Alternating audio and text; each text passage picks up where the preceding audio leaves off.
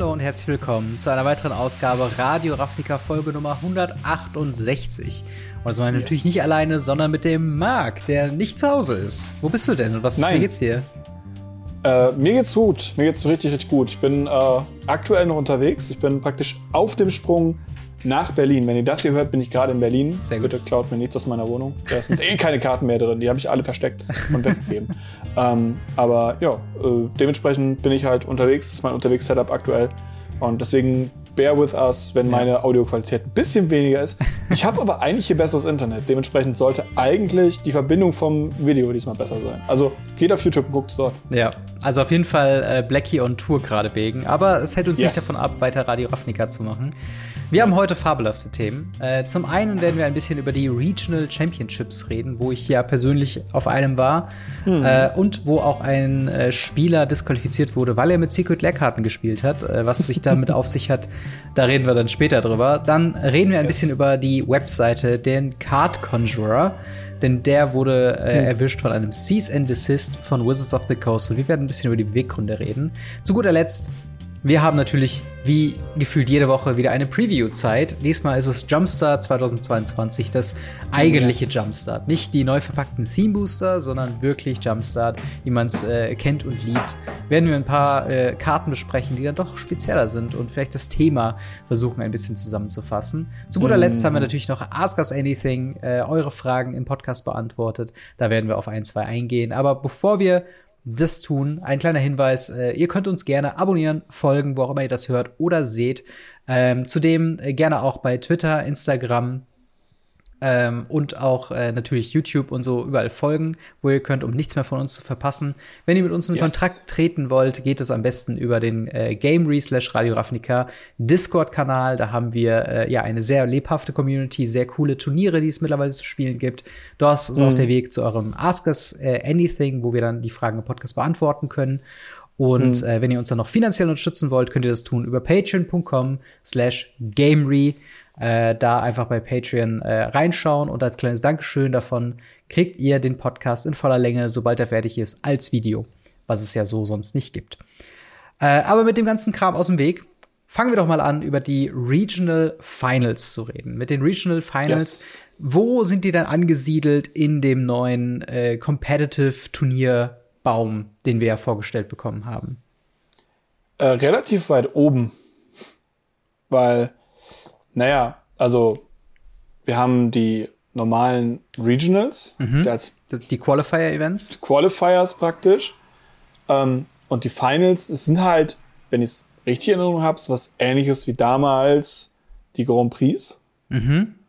Und ähm, daraus resultiert dann der Weg weiter nach oben. Genau. Und das ist quasi der, die also letzte Stelle regional vor, gesehen vor der Pro Tour.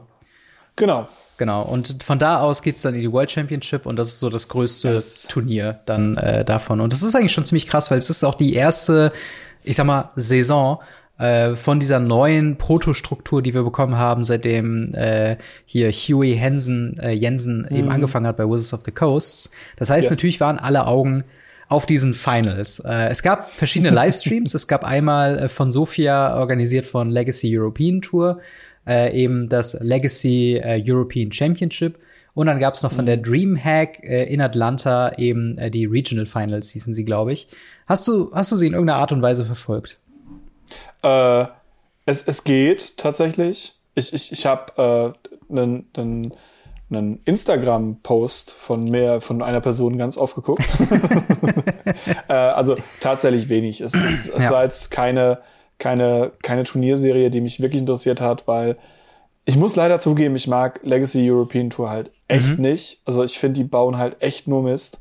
Und ähm, da kann man halt nirgendwo zugucken und das interessiert einen halt auch wenig. Ja. Und die Dreamhack, muss ich ehrlich sagen, wurde, glaube ich, gar nicht so geil gecoveraged, wodurch mhm. ich halt wirklich einfach nichts wirklich mitbekommen habe. Außer von befreundeten YouTubern und so weiter, die halt da waren. Ja. Ja, auf jeden Fall. Also ich muss auch sagen, ähm, ich habe das ja, ich war ja quasi den Tag vor den Regionals in Sofia, da haben wir letzte Woche mhm. äh, drüber gesprochen. Ähm, und äh, ich meine, also ich habe nicht bei den Finals selbst mitgespielt, sondern bei der, äh, bei dem, bei dem Last Chance Qualifier quasi so einen Tag vorher haben sich nochmal alle offen äh, quasi äh, in Sofia versammelt, die dann gesagt haben, okay, mhm. einmal probiere ich es noch, äh, mit meinem Deck zu gewinnen. Ähm, die Formate jeweils bei allen Turnieren, die wir jetzt gerade besprechen, sind Pioneer, was auch zum ersten. Mal quasi Pioneer auf der großen Bühne ist, äh, was ziemlich spannend ist. Äh, ich kann schon mal, äh, also ein Video von mir folgt noch zu meiner Reise nach Sofia, so einen kleinen äh, Reisevlog. Ähm, aber ich kann schon mal verraten, ich habe es leider nicht durch die Finals geschafft, aber das haben Leute bei mir auf dem Instagram-Kanal auch äh, verfolgen können. Äh, trotzdem ein paar interessante Insights und gerade was ja meine Perspektive auf Legacy European Tour angeht, ähm, gibt es auf jeden Fall ein paar Kritikpunkte, die ich habe, aber all in all muss ich sagen, dass rein die Organisation, die Venue, äh, das Personal und ähm, was zumindest Verfügbarkeit von Preisen angeht, das war eigentlich alles ziemlich on point und gut gegeben. Also mhm. es war okay, genug krass. Platz für alle da. Mhm. Äh, es sind regelmäßig Side-Events, sowohl die geschedulten als auch die On-Demand-Events äh, sind äh, abgefeuert worden. Ähm, ich glaube auch, mhm. viele Leute waren eigentlich echt zufrieden, gerade von den Judges. Die haben wirklich einen sehr guten Job da vor Ort gemacht. Also ähm, es gab eigentlich nie irgendwelche großartigen Verwirrungen, um wie es jetzt weitergeht oder so. Äh, es wurde regelmäßig mhm. halt Durchsagen gemacht zum Zeitpunktstand oder auch wenn halt irgendwelche Besetzungen fehlen. Ähm, ja. Also von daher von meiner Seite aus hat sich erstmal nicht so negativ angefühlt. Ich muss jedoch sagen, ich habe später mal in den YouTube-Upload von Legacy, äh, von dem Coverage reingeschaut mhm. und ähm, also ich wusste nicht, dass man Magic in äh, 490p covern kann, aber sie haben es irgendwie geschafft.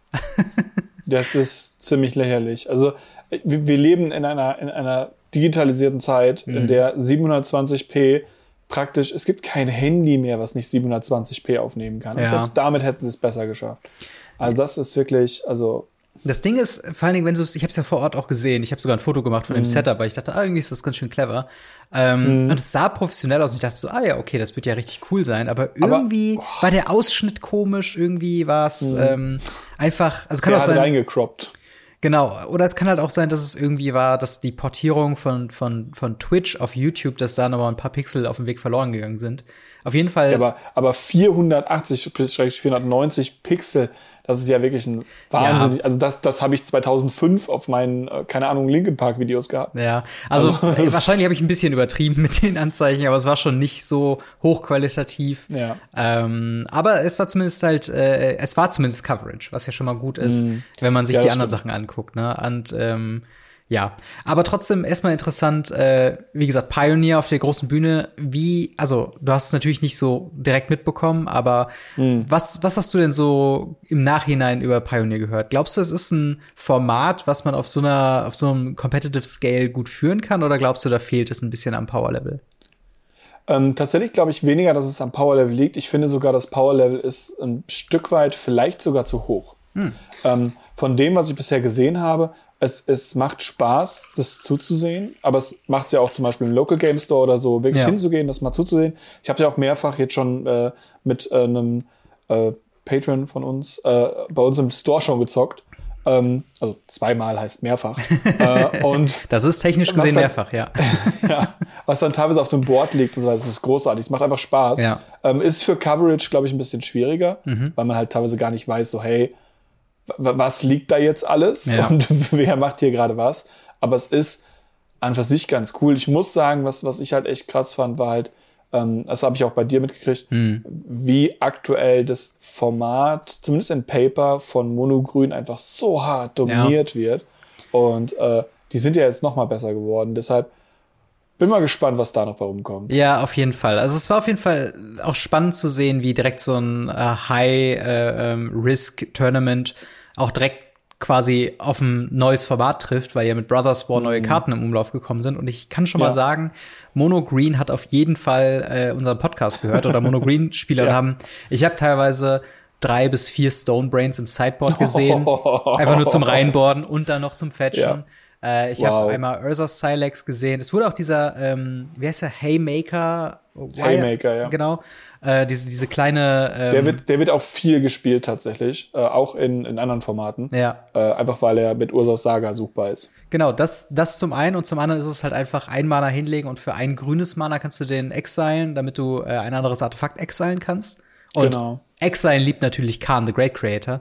Und äh, ja. das hat auf jeden Fall ganz gut funktioniert. Aber ich, also mein, mein privater Eindruck war so, ähm, gerade wenn ich zwischen den Runden ein bisschen Zeit hatte und ich bin so gerade bei den Finals so ein bisschen hergegangen, es war schon mhm. extrem viel Mono Green, war so mein persönlicher Eindruck. Ja. Jetzt, wo ich mir im Nachhinein auf MTG Melee und ähm, ja, gerade jetzt auch so die Turnierreports äh, halt angucke, zum Beispiel auf Goldfish oder sowas, da sieht das schon durchwachsener aus. Gerade wenn es halt dann um die höher platzierten Sachen geht, also gerade wenn man dann noch filtert zu äh, jetzt bei der Championship selber, Day One, Day Two, mhm. wer hat zwei, äh, den zweiten Tag gemacht. Ähm, man, man sagt so, also grundsätzlich haben sich so Raktos Midrange und eben Mono Green Devotion so ein bisschen die Klinke in die Hand gedrückt. Beide sind so ja. zwischen ja 15 und äh, im schlimmsten Fall so 18, 19 Prozent äh, äh quasi Prozent, also von, von, der, von der Anwesenheit da. Win Percentage mäßig mhm. ist das tatsächlich in den Top 8 bei allen Turnieren sehr divers. Wir haben tatsächlich zum Beispiel gerade in, in äh, European Championship Sofia in der Top 8 haben wir eins, zwei, drei, haben wir dreimal Is It Phoenix. Einmal auf Platz 1 hat Ben Is Jones. Is It Phoenix, krass. Hat quasi gewonnen mit Is It Phoenix gegen Absan Greasefang, was ich auch immer wieder schwächer ein, äh, einschätze, als es dann eigentlich zu sein scheint. Dann auf Platz 3, 4 mhm. jeweils Is It Phoenix, auf Platz 5 Raktos Sacrifice, auf 6 Mono Green Devotion, 7 Azorius Control und 8 nochmal Raktos Midrange. Also, Is It Phoenix. Das finde ich krass. Total. Vor allen Dingen Is It Phoenix war so ein bisschen ein totgesagtes Deck oder zumindest ein als B-Tier abgestimmtes Deck. Aber wie viel glaubst du, kommt bei kommt bei diesen Paper-Events noch mal ein anderer Aspekt dazu als bei Magic Online, weil darauf haben ja bisher die Prozent, äh, ja. Prozente quasi basiert auf die Teilnehmerschaft bei Magic Online. Also es kommt viel drauf an. Ähm, Magic-Spieler sind, wenn es um Papierkarten geht, wesentlich emotionaler, wesentlich gebundener. Ja. Ähm, in, in, Paper ein neues Deck zu bauen, ähm, ist schon schwierig genug. Da kann man eher schon hingehen und das alte Deck pimpen mit Secret Lair Phoenixen oder so. Ja. Und ähm, da muss ich halt echt sagen, das ist schon, also es ist immer ein Unterschied. In alten Formaten wie Modern und in Legacy würde mhm. ich sagen, das ist ein Preisunterschied. Bei Pioneer würde ich den nicht angeben, weil der Preisunterschied bei Pioneer ist halt ja, ja, nicht hoch genug, als dass es einen davon abhalten würde, meiner Meinung nach, wenn man wirklich ein Deck spielen möchte. Mhm. Und ich glaube, es ist eher so, Leute haben halt elendig lang Izzet Phoenix gespielt und hatten das Deck halt noch rumliegen. Oh, ja. wenn man gut mit dem Deck ist, das ist dasselbe wie mit Greasefang. Ja. Wenn man gut mit einem Deck ist, dann muss es nicht Tier 1 sein, um ein Turnier zu gewinnen oder zumindest ja. in die Top 8 zu kommen oder ein Competitor zu sein. Ähm, es geht, das habe ich ja ganz lange bewiesen mit Devon Texas. Mhm. Man, äh, das gilt für alle Formate, für alle Decks. Wenn man ein Deck hat, mit dem man gut ist, ähm, es sind immer 50% das Deck, 50% der Spieler. Mhm. Und wenn das Deck zwar 50% gut ist, weil es ein Tier 1 Deck ist, der Spieler aber 0% mit dem Deck gut ist, ja. sind wir immer noch bei 50%. Und jemand, der mit einem 25% Deck spielt, aber 50% Spieler dabei kommt, der halt wirklich 100% dieses Deck spielen kann, mhm. der ist bei 75%, was schon wesentlich mehr als als 50, logischerweise. Ja, ja, definitiv. Also ich muss auch sagen, es, es, es lohnt sich bei Pioneer wirklich äh, so, wie früher hat man das zu Modern gesagt, so unabhängig davon, was man quasi für, wie das Meta aussieht, bleib bei dem Deck, mhm. was du kennst, was du spielst, wo, wo du jede Interaktion bis in tiefste kennst. Und so hast ja. du halt dann eben auch so Sachen wie bei Atlanta zum Beispiel auf äh, Platz zwei mit äh, Enig Enigmatic Fires, was halt so ein äh, Fires of Invention, äh, Enigmatic wer ist die Karte? also so, so eine weirde Interaktion, ähm, eben halt eine Kombination Krass. eben hat. Und das ja. ist halt eigentlich C-D-Tier, also gar nicht hoch competitive. Da könnte man mhm. sagen, Raktos hat genug Wege, das äh, außen vor zu spielen, aber ist, ist hier den zweiten Platz äh, oder, oder ist auf dem zweiten Platz direkt nach wieder Is It Phoenix.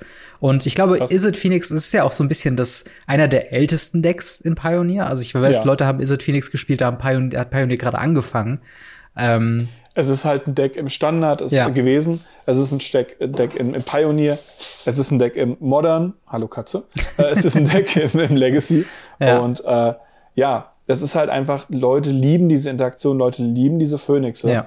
Und äh, ich kann das keinem verübeln, der dieses Deck spielen möchte. Ich finde die Absolut. ja selber ziemlich cool.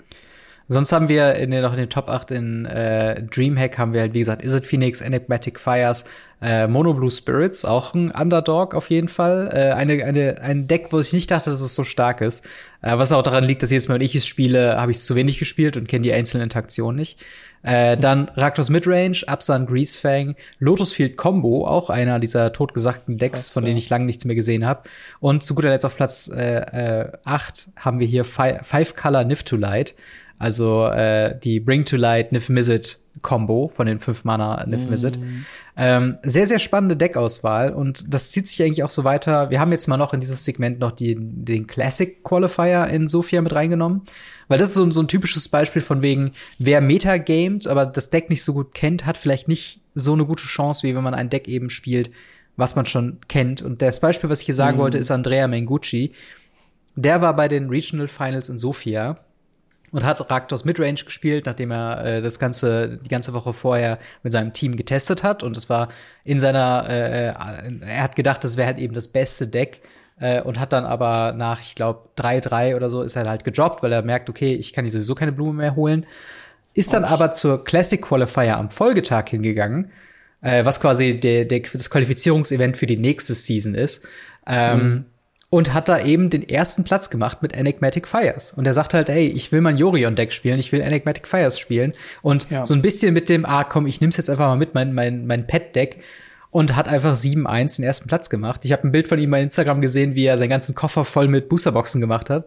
Und ähm, das, das ist halt wieder so ein typischer Fall von wegen, spielt halt das, womit ihr euch am, erst, am ehesten auskennt, ja. so und ähm, zieht es quasi einfach durch. Aber natürlich haben wir nicht nur positive Nachrichten, wir haben auch mhm. ähm, von schon traurig, das so zu sagen, aber ja. Ja, leider. Wir haben auch eine negative und zwar äh, Michael McClure ist ein äh, Teilnehmer gewesen an der an dem Dreamhack Event und der schreibt in einem Twitter Post, ähm, dass er äh, leider nicht zur Proto gehen wird äh, und dass er von Dreamhack äh, disqualifiziert wurde von einem Judge. Äh, long story short, er hat ein Deck gespielt, was Collected Company gespielt hat und er hat hm. die Collected Company äh, viermal gespielt, die in einer Secret Lair Drop war. Ich glaube, das war in einem äh, hier ähm, äh, Extra Life äh, Spenden Geschichte, weil es war so das mit den mit dem Kindersupport, da kommt auch dieses Teferi Protection her, wo ähm, wo, wo dieses Kind von, von Teferi eben äh, da im Vordergrund steht und so. Mm. Und da gab es halt nämlich auch so Collected Company, wo Ajani dann quasi neben den Jünglingen steht. Äh, und die Version, oh ja. du weißt, welche ich meine, ne? Ähm, ich, ich, ich weiß, welche du meinst, aber ich bin mir gerade nicht sicher, ob es äh, ja. Ja, und ich glaube, und er hatte die halt nur in Foil. Und das Problem, was halt mit Foilkarten angeht, äh, das wirst du als Judge kennen, sie curlen Sie curlen im, im, Sinne von, von Secret Lair sogar noch stärker als reguläre Foils. Ja, und wenn man halt kein All-Foil-Deck hat, was halt dann irgendwie gleich curlt, ist es halt sehr leicht für einen erfahrenen Spieler, äh, das Deck so zu cutten, dass halt diese Karte oben drauf liegt. Dass man wirklich dann diesen, diese yes. Lücke sieht. Und äh, das war halt ne, ne, ein Problem, das ist einem Judge aufgefallen. Äh, ab einer gewissen Runde kam er halt dazu, hat das Deck gecheckt, ist aufgefallen, dass Collected Company die einzige Foil-Karte im Deck war, konnte mehrmals mm. hintereinander genau zu dieser Karte cutten und hat ihn dann daraufhin mm. disqualifiziert. Er sagt an mm. sich, äh, er, er, hat einen längeren Thread daraus gemacht. Ähm, er entschuldigt sich natürlich, dass er, äh, er hofft jetzt nicht, dass das ein negatives Licht auf ihn oder die Judges ähm, wirft. Er sieht komplett ein, dass eben die Judges da richtig gehandelt haben. Er, er hätte zu den Judges hingehen sollen und sie eben darauf aufmerksam machen und danach fragen können, ob das okay ist. Äh, er sagt auch, müssen, er gibt jetzt müssen er hätte es genau, er hätte es müssen, äh, äh, aber er sagt halt auch von wegen Secret Lair an sich hat da kein, also ist da nicht das Problem gewesen, sondern das Problem ist, dass er, dass ihm bewusst war, dass es risky ist und er es dennoch nicht mit den Judges vorher abgesprochen hat und deswegen ist er okay genau. mit der Disqualifikation, auch wenn er natürlich enttäuscht ist. Ähm, genau. Was sind deine Gedanken dazu? Ein, ein, ein, Tipp, ganz, ganz äh, äh am, am Anfang. Da können wir nächste Woche nochmal drüber reden, ja, gerade wenn es um äh, Legalität geht. Ähm, wenn ihr auf Turnieren seid und ihr spielt Foils oder Alter Arts oder Missprints oder ähnlichem, geht vorher zu den Judges und zeigt ja. denen die Karten und sagt, hey, lass mal bitte den Head Judge checken. Also normalerweise macht es der Head Judge. Und ähm, wenn da eine Karte nicht, nicht drin ist, also nicht im, noch im, im Rahmen ist, dann habt ihr immer noch eine Chance, neue Collective Company gerade auf so großen Events von irgendeinem Store zu kaufen. Mhm. Oder eben bringt ein zweites Pärchen mit, dann könnt ihr die spielen. Weil diese Disqualifikation darauf ist, ist, es ist nie cool und es wirft immer ein schlechtes Licht. Auch wenn man sich entschuldigt, auch wenn man sagt, hey, die Judges können nichts dafür und so weiter. Natürlich nicht. Also mhm. die Judges können ja als allerletzte was dafür, aber muss das sein? Ja, also ich weiß auf jeden Fall, was du meinst. Es ist, ähm, es ist halt, glaube ich, so ein bisschen auch diese Unwissenheit. Ich kenne jetzt äh, Michael McClure jetzt nicht. Ich habe ihn jetzt zum ersten Mal in diesem Kontext irgendwie gesehen. Ähm, mhm. Ich weiß jetzt nicht, inwieweit er schon erfahren ist mit der Pro-Szene, aber ich, mir ist auch aufgefallen, dass bei diesen äh, Last Chance Qualifier, ich spiele ja gerne mit Mismatched Basic Lands. Und mhm. in meinen Mismatched Basics habe ich natürlich ja hier und da mal eine Foil drin. Und als ich das gelesen habe, habe ich mich echt zu Tode erschrocken, weil ich hätte wirklich gedacht, so wow, das ist also schlimmer als nicht weiterzukommen, wie man vielleicht angenommen hat, ist ja noch nicht weiterzukommen, weil man disqualifiziert worden ist. Und das wäre halt in meinem Fall auch ja. easy möglich gewesen, gerade wenn ich so mismatched Stuff spiele und dann halt ein Random ja, Foils mit dabei habe. Nicht ganz, genau. Der Unterschied ist, du hast Random Foils dabei. Ja. Also wenn du dann zum Beispiel einen, einen, einen Sumpf, einen Mountain, hm. ähm, ein Counterspell, auch wenn das zusammen nicht keinen Sinn ergibt, hm. vor allem nicht im Pioneer, aber irgendwie in dieser Richtung, ja. sowas randommäßig da drin habt, ist das kein Problem. Wenn ihr aber eine Karte im Deck habt, die die einzige Foil ist, ist das schwierig. Ja. Genauso ist es auch umgekehrt, wenn ihr eine Karte im Deck habt, die nicht Foil ist. Es mhm. gibt ganz viele Legacy-Spieler, die ein Problem damit haben, wenn sie ihr komplettes Deck foilen. Die Duels gibt es halt nicht in Foil. Ja. Und äh, dann muss entweder das so tight gepackt werden, dass die Duels auch anfangen, rund zu werden. Das geht. Ähm, oder man muss sich halt was überlegen. Oder man muss halt einfach seine Foils besser behandeln. Also ja. es gibt Möglichkeiten, wie man Foils wieder gerade bekommt. Oder sie eben besser konserviert oder ähnliches. Das gibt es schon. Inwieweit würdest du denn sagen, äh, ist das auch äh, oder ist das auch die Schuld von den Secret Lair Drops an sich, dass sie halt in dem Fall von Collected Company keine Non-Foil-Variante vorgeschlagen haben oder oder zur Verfügung äh, gestellt haben? Nö, absolut nicht. Ähm, dass die scheiße sind, äh, ist bekannt. Ich habe mm. vor mittlerweile jetzt zwei Jahren ein Video dazu gemacht, wie schlecht meine Talias sind. Und die sind immer noch rund, nach zwei Jahren gepresst. Ich habe sie neulich nochmal rausgehabt. Und man hat wirklich gesehen, wie sie direkt hochgekloppt mm. sind. Ja. Und das muss ich sagen, das ist halt wirklich ätzend.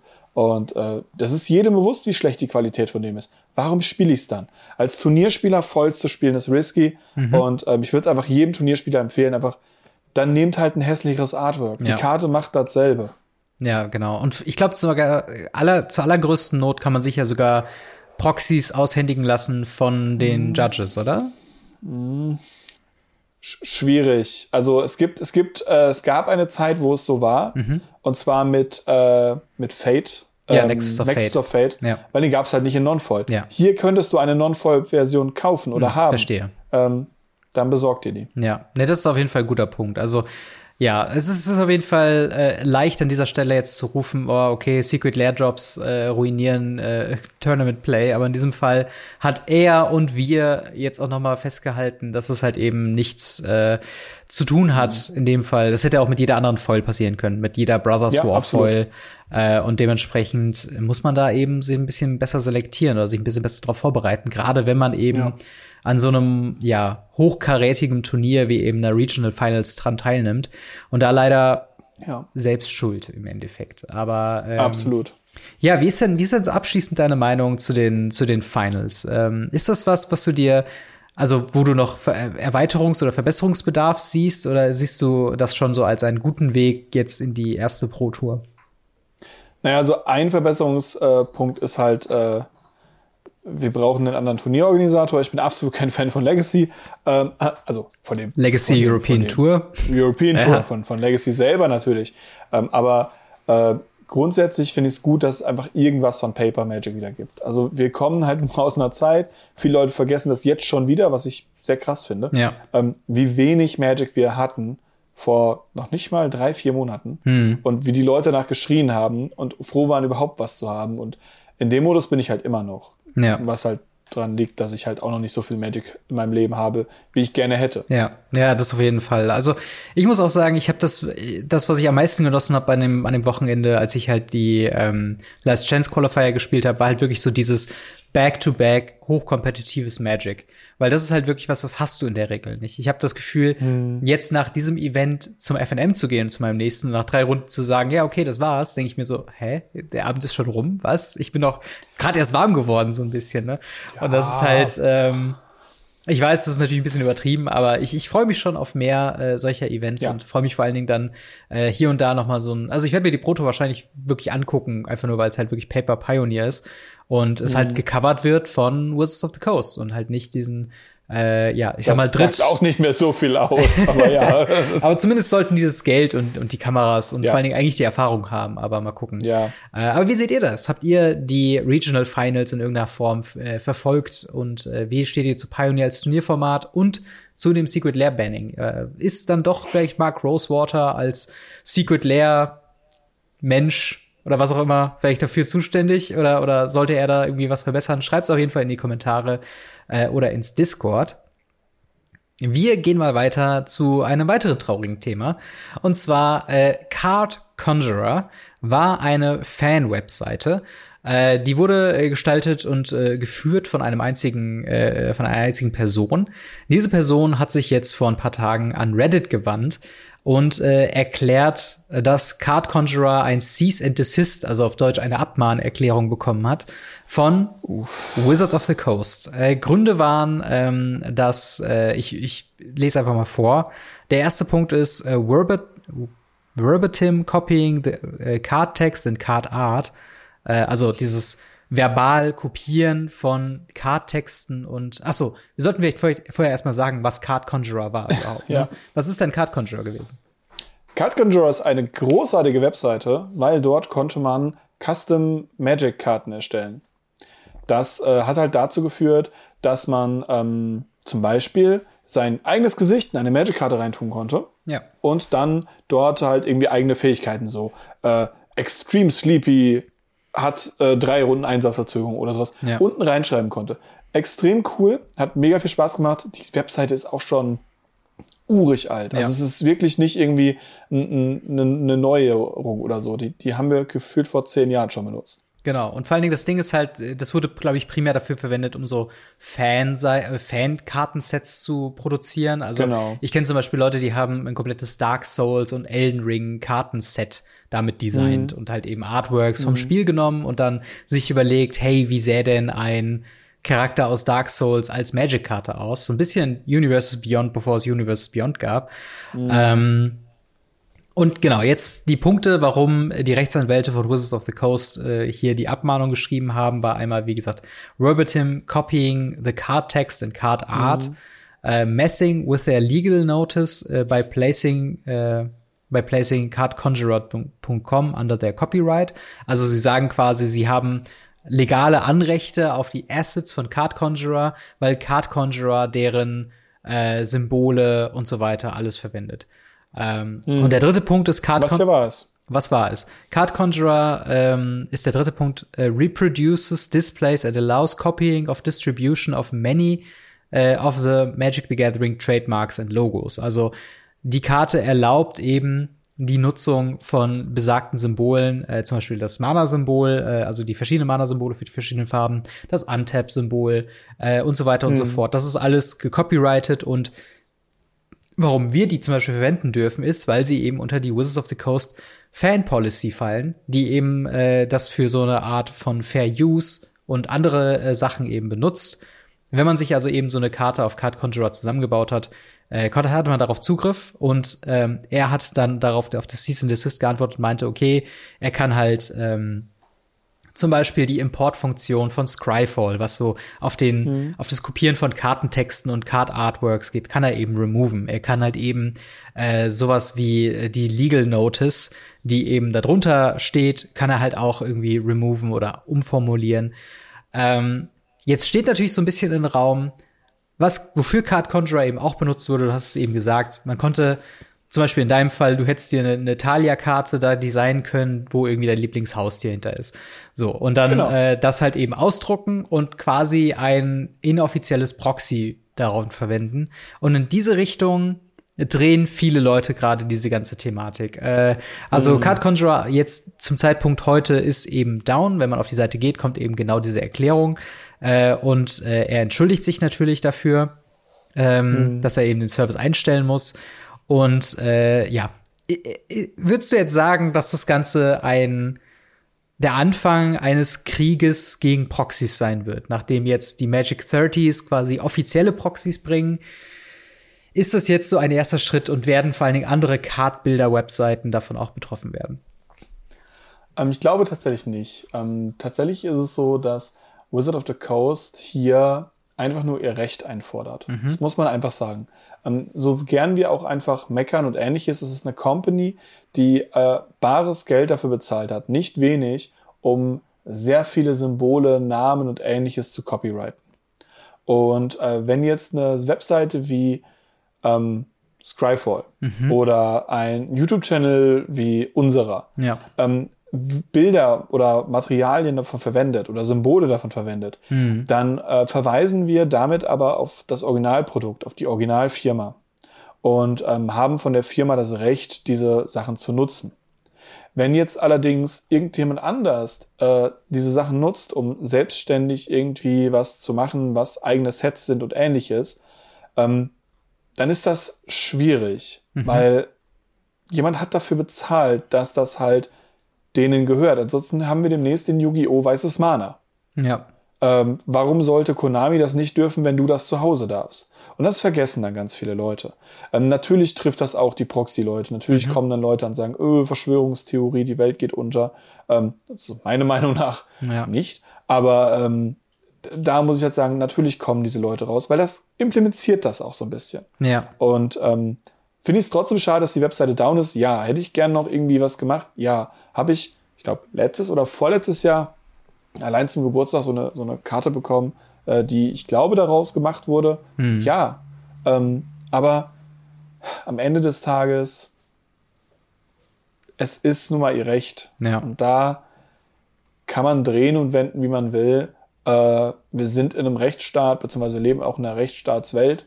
Und ähm, ich finde es okay. Ich glaube auch nicht, dass es wirklich mit, den, mit der 30 Anversity, mit Proxys zu tun mhm. hat, weil dann müssten sie eher mal gegen Etsy vorgehen oder mhm. den, die ganzen anderen, die wirklich aktiv dieselben qualitativen, vielleicht sogar hochwertigeren Karten, wie sie selber drucken. Ja.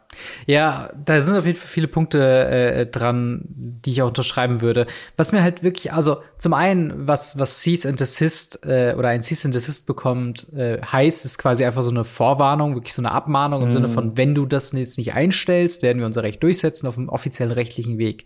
Das heißt, der äh, Kyle, ich habe eben auf seiner auf der Webseite äh, seinen Namen gelesen, ähm, könnte mhm. theoretisch sich sagen, okay, wir äh, gehen jetzt hier in einen Rechtsstreit und ich habe, ich glaube, das läuft weiterhin über Fan Policy und ich werde das Recht durchsetzen. Jetzt muss man aber sagen, äh, er schreibt hier, dass er äh, 20 Jahre alt ist und eben das selbst in Highschool gecodet hat, den äh, Card Conjurer, zumindest den Anfang von diesem Card Conjurer. Und da ist natürlich, ähm, wo natürlich so eine Riesenkooperation wie eben Hasbro oder halt äh, im erweiterten Sinne natürlich Wizards of the Coasts ähm, natürlich am längeren Hebel sitzen, was so Gerichtskosten angeht. Ähm, und eben da er sich, äh, ich glaube, zu Recht auch nicht viele Chancen erhoffen kann, das irgendwie reinzuholen, nee. weil es ist irgendwo im Legal-Bereich. Also die Fan-Policy sagt ja auch, dass es eben zu Takedowns auch kommen könnte, wenn sie halt der Meinung sind, dass das zu weit kommt. Und dann wäre es jetzt eigentlich, wenn jetzt, sag ich mal, Geld und Ressourcen gar keine Rollenspiele, wäre das dann halt so ein Ding, da würde ein Richter drauf gucken und sich das genau mhm. äh, anschauen. Ähm, diesen Weg, der ist halt für ihn nicht, nicht offen stehen und dementsprechend natürlich so ein bisschen schade, weil was mich wirklich interessieren würde, die Punkte, die sie aufführen, sind irgendwie bewusst vage gehalten. Ja. Und vor allen Dingen, weil er sagt ja auch von wegen, ähm, er kann ja mit Schritten äh, eben auch dagegen, also er kann ihm ja zuvorkommen und sagen, hey, äh, ne, wenn es um die Kartentexte geht, man kann eine Umformulierung anbieten, man kann eben das Importieren von ähm, Scryfall oder vom Gatherer oder so unterbinden. Äh, mhm. ne, es gibt auch andere äh, Sachen wie Legal Notice und so weiter, die kann man eben alle, alle removen oder anpassen, sodass das gefügig ist. Der interessante Part ist halt, dass Magic the Gathering oder Wizards of the Coast hier an dieser Stelle wirklich den Takedown halt verlangt hat. Und das ist halt eben was, was äh, halt so ein Ding ist, was ich halt, da würde es mich schon interessieren, wie, inwiefern das halt rechtens ist. Weil natürlich ist das so, so eine Art Spektrum, wo man eben sagt, okay, das ist halt möglich und du bist jetzt gerade quasi ein bisschen zu sehr auf der nicht möglichen Seite. Du könntest einen Schritt zurückgehen, aber das wollen wir gar nicht. Wir wollen dich komplett weghaben. Und das finde ich halt hm. spannend, sage ich jetzt mal. Ähm, ja, es ist spannend auf jeden Fall. Aber also ja, ich, ich ich würde mich aber, es gibt so ein paar Dinge, die momentan passieren, wo viele Leute gerade was riechen, äh, im Sinne von, oh, was passiert da gerade im Hintergrund bei Wizards of the Coast? Ich habe gesehen, die Reserved-Liste, die Webseite äh, oder der, der Part von der ähm, Reserved List auf der offiziellen Wizards of the Coast Webseite. Ja, der die ist, ist down. Das heißt, es gibt momentan ja. auf der offiziellen Webseite die Reserved List nicht mehr einzusehen. Ja. Was ist dein Gedanke dazu? Ist das momentan was, wo sich intern ein paar Zahnräder jetzt bewegt haben? Und warum glaubst du, ist es momentan so? Ähm, tatsächlich war das damals genauso, als wir das Loophole geschlossen haben. Die Webseite wurde angegangen, überarbeitet und wurde dann mit einem neuen Artikel wieder aufgemacht. Mhm. Also es ist halt, wie es die ganze Zeit sagt, Leute, wir haben sehr viel mehr Leute in Magic wie damals. Ja. Aber wir haben auch sehr viele neue Leute in Magic. Und ähm, viele Leute verstehen halt nicht, dass das, das ist halt nichts Neues für viele Spieler, die halt schon seit 15 Jahren oder so Magic spielen. Ja. Ähm, dementsprechend, ja, schwierig. Ich, ich finde es, ich finde es interessant, also was du gerade eben gesagt hast, mhm. mit der, dass der, dass der Keil 20 ist. Wie gesagt, ich bin mir ziemlich, ziemlich sicher, dass wir, dass wir schon vor, vor etlichen Jahren auf diesem äh, äh, Ding zugegriffen haben. Ja, es gibt ja auch mehrere Kartenbauer. Es gibt ja, genau, mehrere Seiten wie Card Conjurer, die es halt ja. ähm, schon online gab. Also das Interessante wäre halt, ob es die auch getroffen hat. Ja. Also und, und inwieweit wir halt da einen, einen Punkt haben, ähm, dass einfach random geschossen wird. Mhm.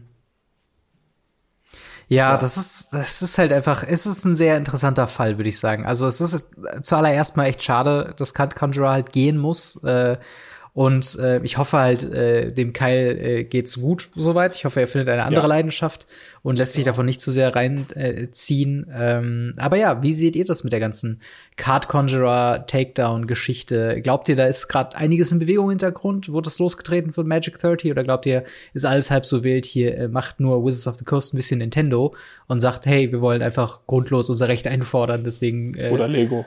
Oder Lego, auch ein sehr bekanntes und beliebtes Beispiel, ja. Schreibt uns auf jeden Fall in die Kommentare oder ins Discord. Yes. Wir ziehen mal weiter zu der nächsten Preview-Season und zwar Jumpstart 2022. Yes! Sollte jemand noch nicht mitbekommen haben, was Jumpstart ist, kannst du einmal kurz erklären, was ist Jumpstart und warum ist es, äh, ist es was, worüber man sich freuen sollte? Äh, Jumpstart ist eines der großartigsten Magic äh, Experience, die man haben kann. Das sage ich als Competitive-Spieler, obwohl es ein Casual-Format ist, weil ähm, wir haben dort einen Punkt, an dem wir einen Booster haben, der aus 20 Karten besteht. Darunter sind sechs bis sieben Länder. Mhm. Und das Ganze ist thematisiert. Ähm, das bedeutet, wir haben zum Beispiel das Thema Goblins oder das Thema Infanterie oder das Thema Treefolk mhm. oder das Thema farblos oder, oder, oder. Und man sieht von außen aber nicht, welches Pack man bekommt. Danach holt man sich zwei dieser Packs, das heißt, man hat ein 40-Karten-Deck, ähnlich wie beim Draft, Limited, äh, Sealed, also Draft und Sealed sind Limited, mhm. also wie mhm. bei allen Limited-Formaten und spielt damit, weil man hat ja dann zwei Thematiken, so Hunde und Katzen, mhm. gegen zum Beispiel Drachen und Phyrexianer. Ja. So der klassische Kampf, den man im Magic halt mal hat. Und ähm, das ist wirklich, wirklich cool. Und dazu gab es das allererste Mal 2020 ein Produkt, mhm. wo alle hart gefeiert haben, was nie rauskam, wo ganz, ganz wenig Produkt nur kam, ähm, was auch dann wirklich teilweise teuer wurde und dann jetzt mittlerweile auch zu Tode geprintet wurde, ist auch nicht mehr teuer, zum Glück. Mhm. Und äh, mittlerweile ist es ja so, dass zu jedem Set ja. kommen ja auch Jumpstart Booster raus. Die sind äh, auch leicht gethemed, aber nicht so krass wie die anderen. Mhm. Und jetzt hat Wizards gesagt, kriegen wir im Dezember nochmal Jumpstart 2 beziehungsweise 2022. Ja. Ähm, und ja, da kommen auch wieder random Karten rein. Der Unterschied ist, bei dem ersten Jumpstart und auch bei, soweit ich weiß, bei diesem Jumpstart kommen Karten rein, die noch nicht anders existieren. Ja, genau. Das ist der Unterschied zu den normalen aus den äh, Standard-Boostern mhm. und dass die halt nicht ganz so krass geteamt sind. Ja, genau.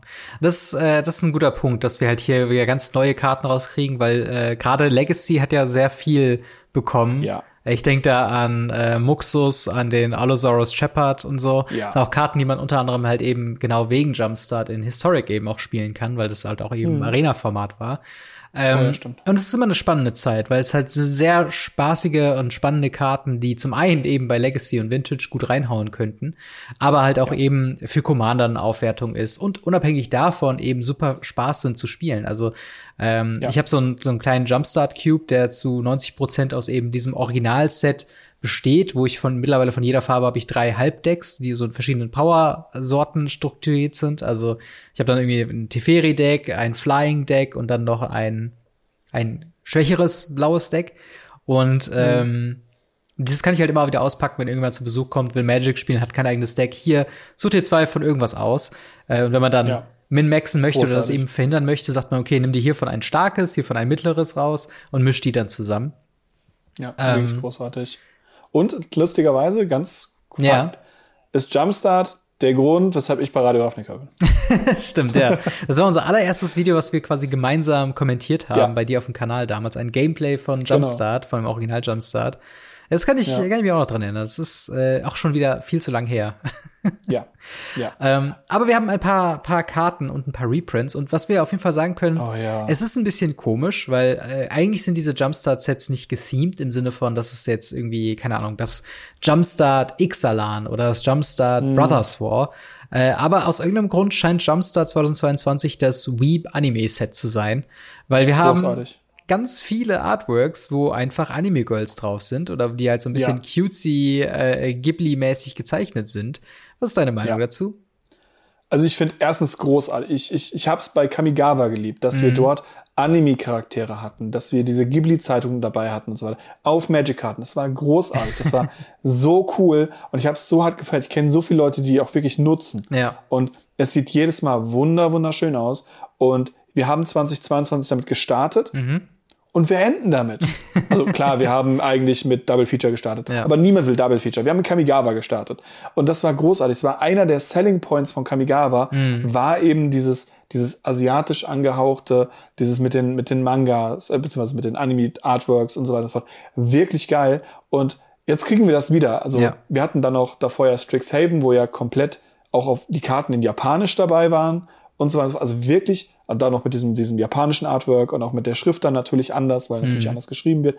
Wirklich cool. Und hierbei haben sie wieder Artworks genommen in eben so diesem Zeichenstil. Und ich muss sagen, ich mag das. Also ja. Ich finde das wirklich gut. Ich, ich finde auch diese Anime-Stile, ich glaube, was mir bei Kamigawa sehr gut gefallen hat, ist, dass es verschiedene Stile sind.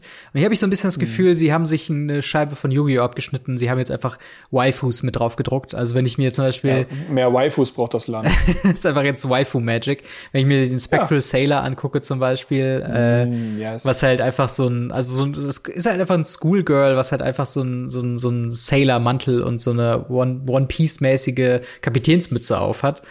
Ähm, Oder das Magnifying Glass. Das Magnifying auch sehr, Glass, sehr auch Whirler Virtuoso ist sehr cutesy, sehr chibi und ja. äh, das ist halt sowas, wo ich irgendwie, irgendwie denke, ich, jetzt gerade in meiner Übersicht ist halt Whirler äh, Rogue ähm, eben zwischen äh, Ulcerate und Burglar Red in dem normalen, gritty, mm. düsteren Magic Artwork und sie sticht da schon ein bisschen hervor. Und ich denke mir so, irgendwie komisch, irgendwie thematisch auch nicht passen, weil bei Kamigawa Neon Dynasty war es ja auch immer so, okay, es ist halt ein japanisch angehauchtes Set, deswegen haben wir da äh, Anime-Art. Und hier ist es so ein bisschen, mhm. ich finde, es sticht manchmal ein bisschen hervor, wo ich denke mir so, okay, cool, also ich habe nichts dagegen, dass wir Magnifying Glass äh, eben äh, äh da äh, Anime-Girls drauf haben, aber ja. ich, irgendwie, warum? naja, also du musst dir überlegen, wir haben ja, also Wizards versucht ja immer alles zu vereinheitlichen. Mich ja. würde es nicht wundern, also es ist angekündigt, dass es nicht kommt. Aber ich hätte mich jetzt persönlich nicht gewundert, wenn wir Jumpstart Collector Booster gehabt hätten. Ja, das stimmt. Es, es hätte mich nicht gewundert. Jumpstart Commander Decks. Ja, Jumpstart Commander Decks. mm, das klingt richtig gut.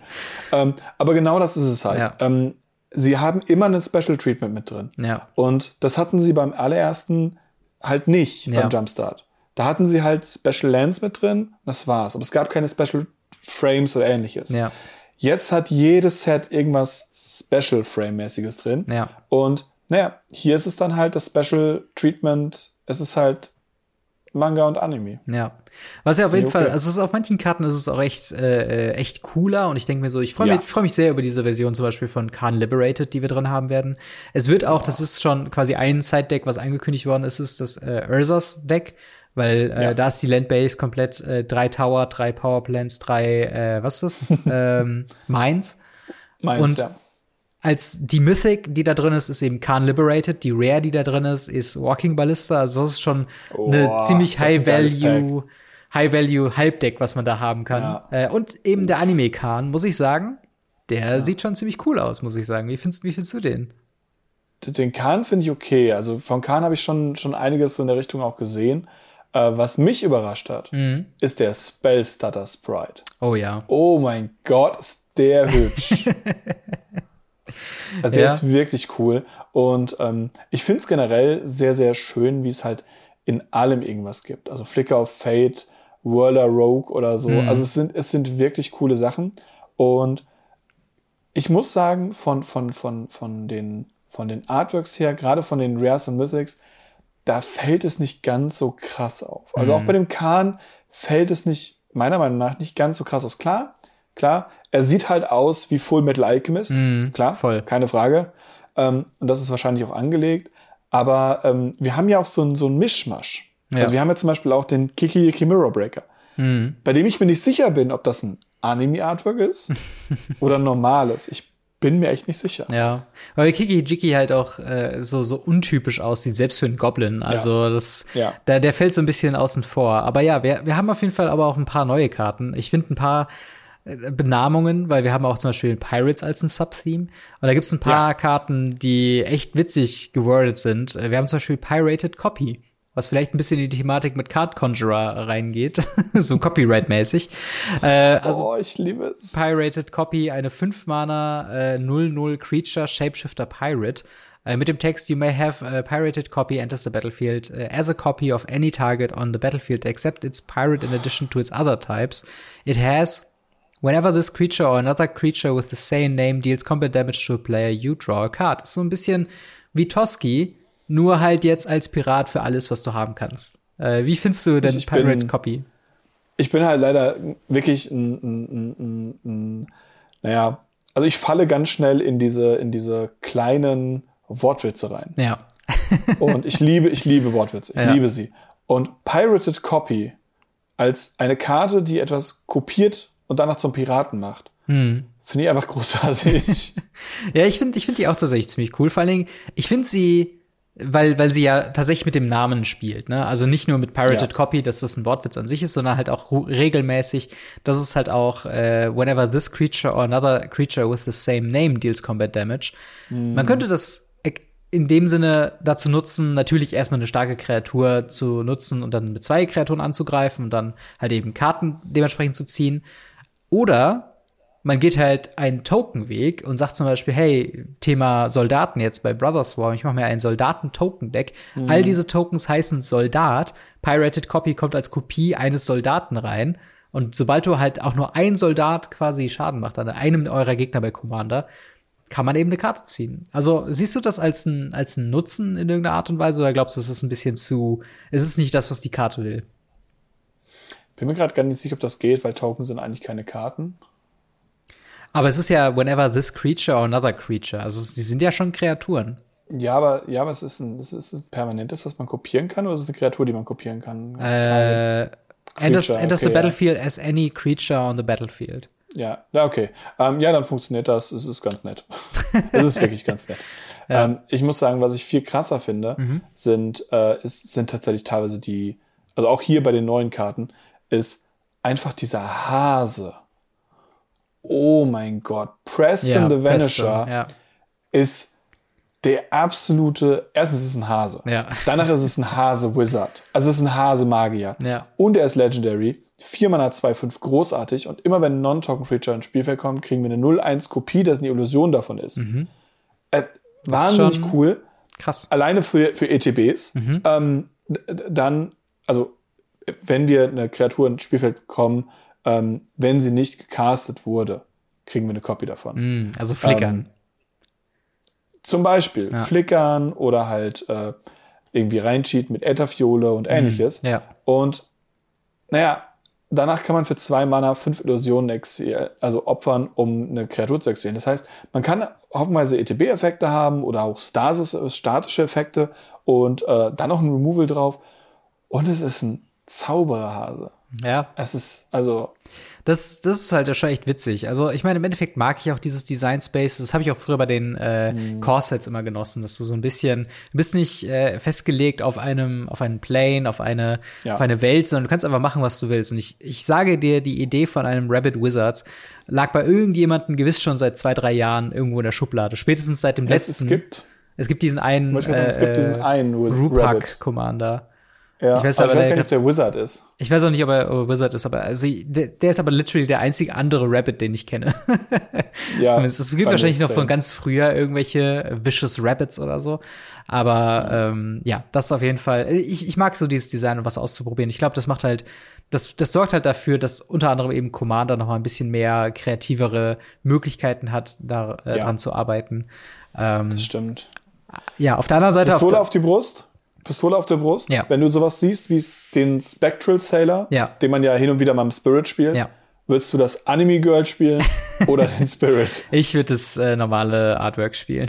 Ah, ich bin nicht so, nein. ich bin nicht so im Anime Waifu Game drin. Das ist das Waifu Ding. Also gerade der Spectral Sailor. Oh mein Ey, Gott. aber ich, ich wette, dass man halt auch Spells äh, Strutter Sprite das irgendwie in irgendeiner Art und Weise, ich weiß nicht, ob es Foils von diesen Karten geben wird, aber wenn es die in Foil gibt, dann werden die in jedem Deck äh, irgendwie competitive äh, laufen. Und ich sehe jetzt schon ja. die Bestellungen für Pauper Decks von von manchen Karten. Also großartig. Das wird, das wird ziemlich krass. Äh, aber wie ist, ist denn dein erster, erster Eindruck von Jumpstart? Wir haben natürlich noch nicht das ganze Set, das wird jetzt im Laufe der nächsten Woche kommen. Das heißt, wir werden nächste Woche noch darüber sprechen, was unsere Top-Previews eben sind und äh, Top-Seitendecks und so weiter. Ähm, aber jetzt äh, Stand jetzt. Was ist denn so, was sind denn so deine, deine Lieblings- oder, oder wie, wie siehst du das Set an sich? Ich finde Jumpstart gut. Ich finde Jumpstart immer gut. Ähm, ich finde es cooler als diese, diese für die Set. Mhm. Ganz klar. Weil das hier nicht ganz so krass auf Einsteiger getrimmt ist. Ja. Wie zum Beispiel das bei den Set-Boostern. Ähm, also bei den Set-Editionen. Und äh, ich finde es cool, dass sie neue Karten reingebracht haben. Ich finde es cool, dass sie alte Karten Reprint-Möglichkeiten geben. Die Packs, die sie bisher gemacht haben, fand ich alle sehr, sehr cool. Mhm. Also inklusive den, den, den, den Katzending, was sie wieder gemacht haben ähm, dem Kahn-Ding, was sie gemacht haben äh, und so weiter. Es gibt ja wirklich einige Sachen. Und ich muss sagen, alles in allem bin ich sehr, sehr, sehr zufrieden mit dem Set ja. jetzt schon.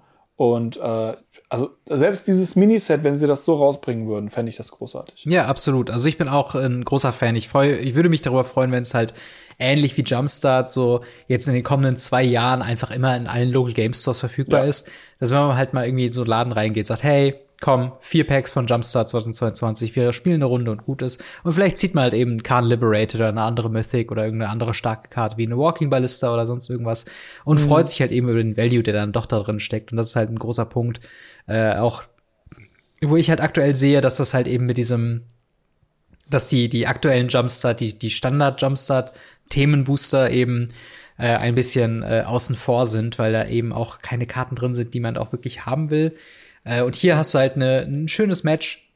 Im, Im wenigsten Fall und im besten Fall hast du halt eben noch ein paar Karten, die du wirklich schön in den Beiner packen kannst oder in deinem Lieblings-Commander-Deck spielen kannst. Also Anime-Waifus. Und du hast Anime-Waifus natürlich jetzt mit drin.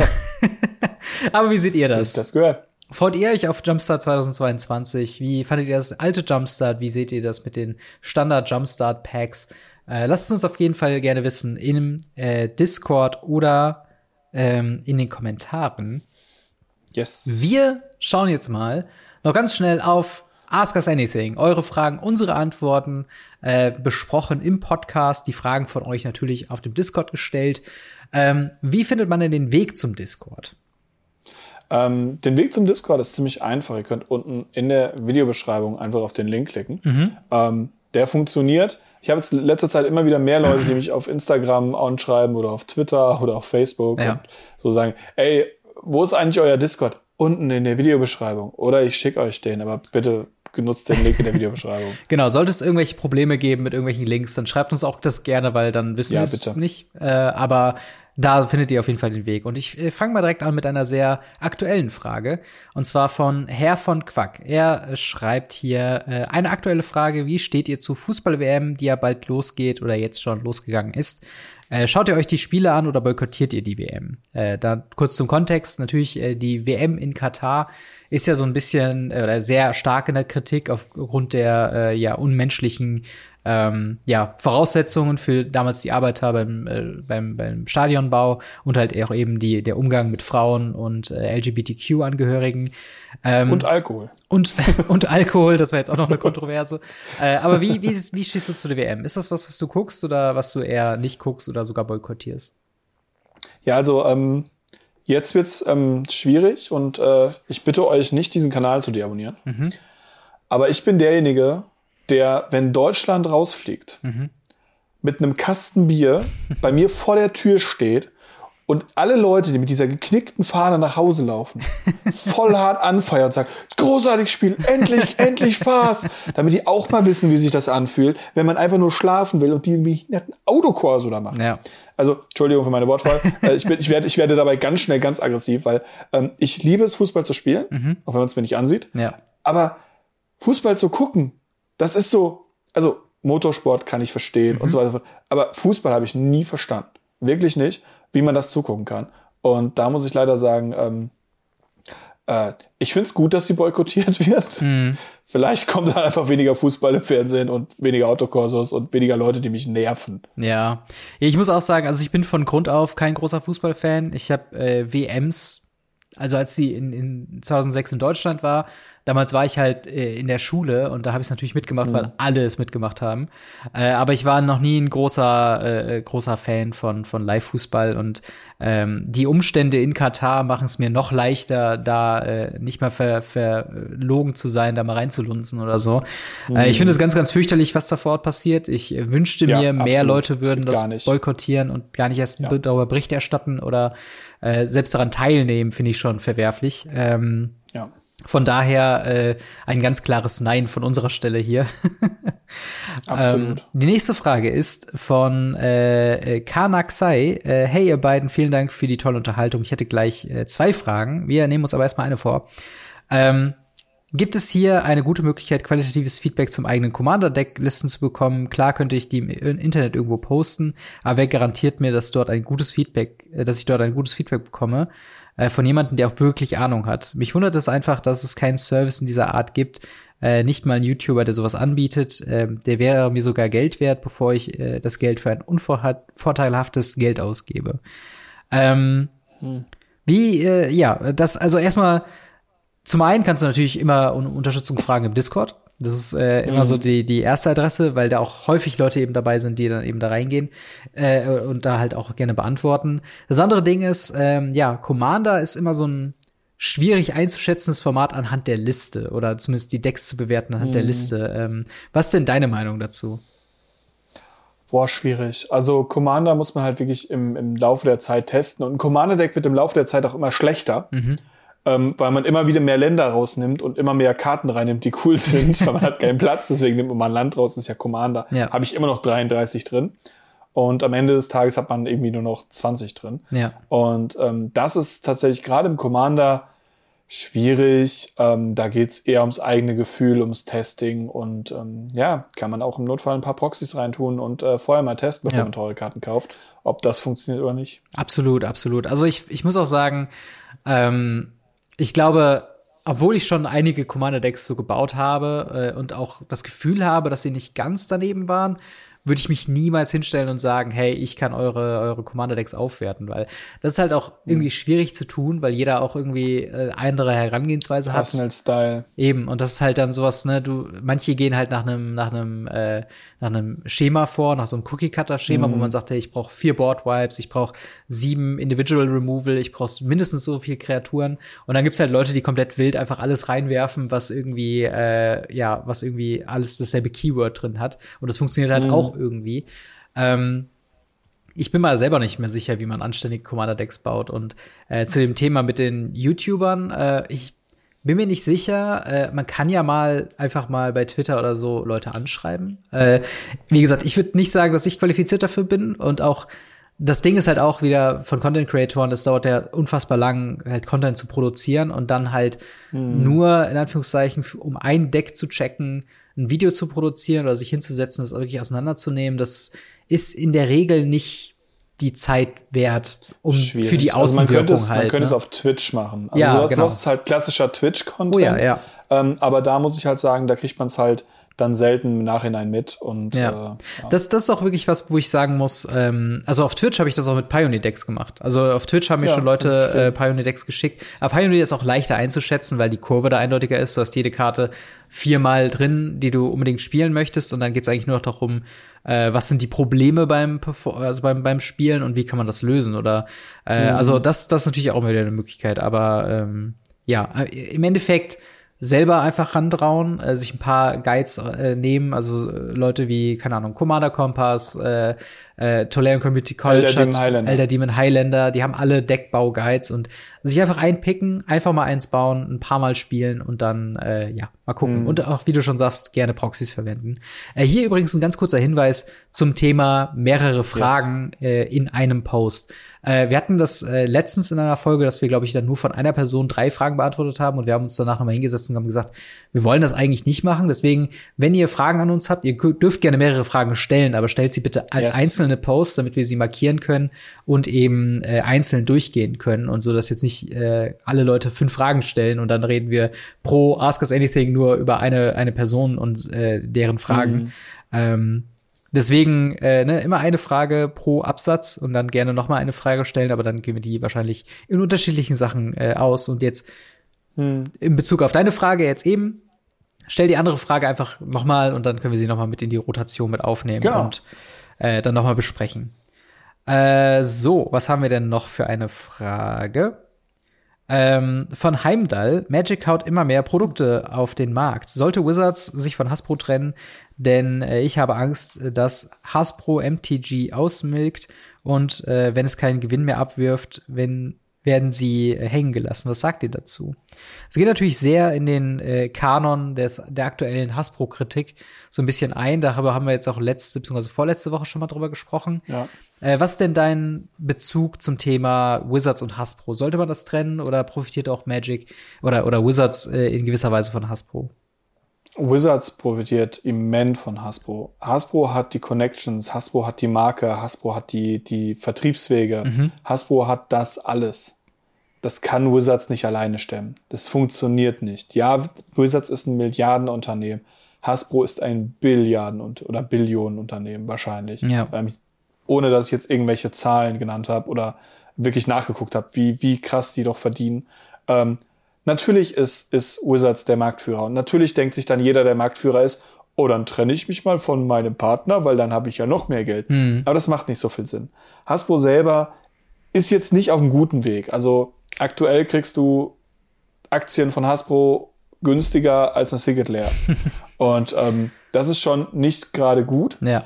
Allerdings, naja, sie haben es über Jahre hinweg gemacht und da liegen ja auch Leute dahinter, denen das an Herzen liegt, dass da Geld kommt. Mhm weil denen das Geld am Herzen liegt. Nicht das Spiel, aber wahrscheinlich das Geld.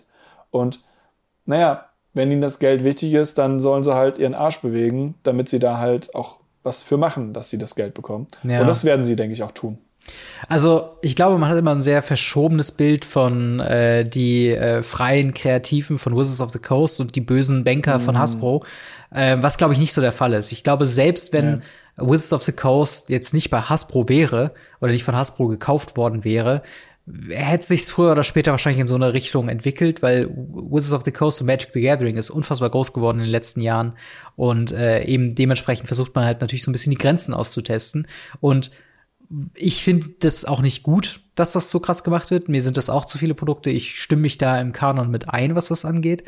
Ähm, hm. Ich glaube jedoch nicht, dass es unmittelbar damit zusammenhängt, dass Hasbro böse ist. Oder dass Hasbro nee, ähm, an Wizards of the Coast irgendwie, äh, dass es ausgewrungen wird und weggeworfen wird, weil auch die haben natürlich ein Interesse daran, das profitabel weiterlaufen zu lassen. Und da bringt es natürlich hm. jetzt äh, so gesehen nichts, das quasi auszuquetschen bis zum geht nicht mehr und dann liegen zu lassen.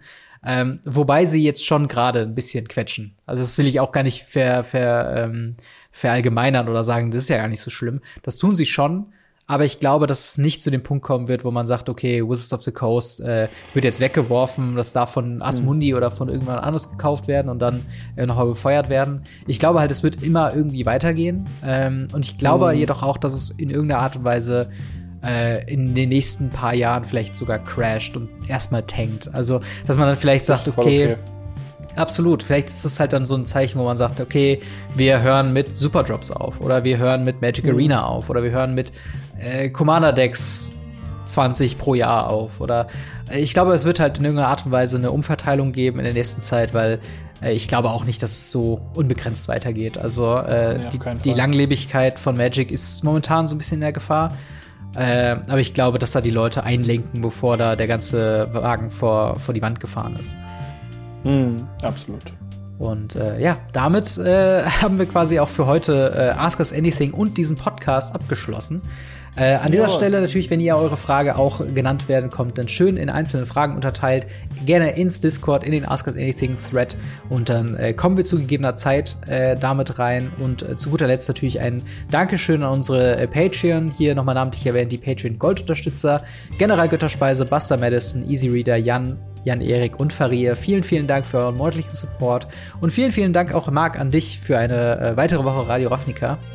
Immer wieder gerne. Und dann hören wir bzw. sehen uns nächste Woche wieder. Haut rein, bis dann. Ciao. Ciao, ciao.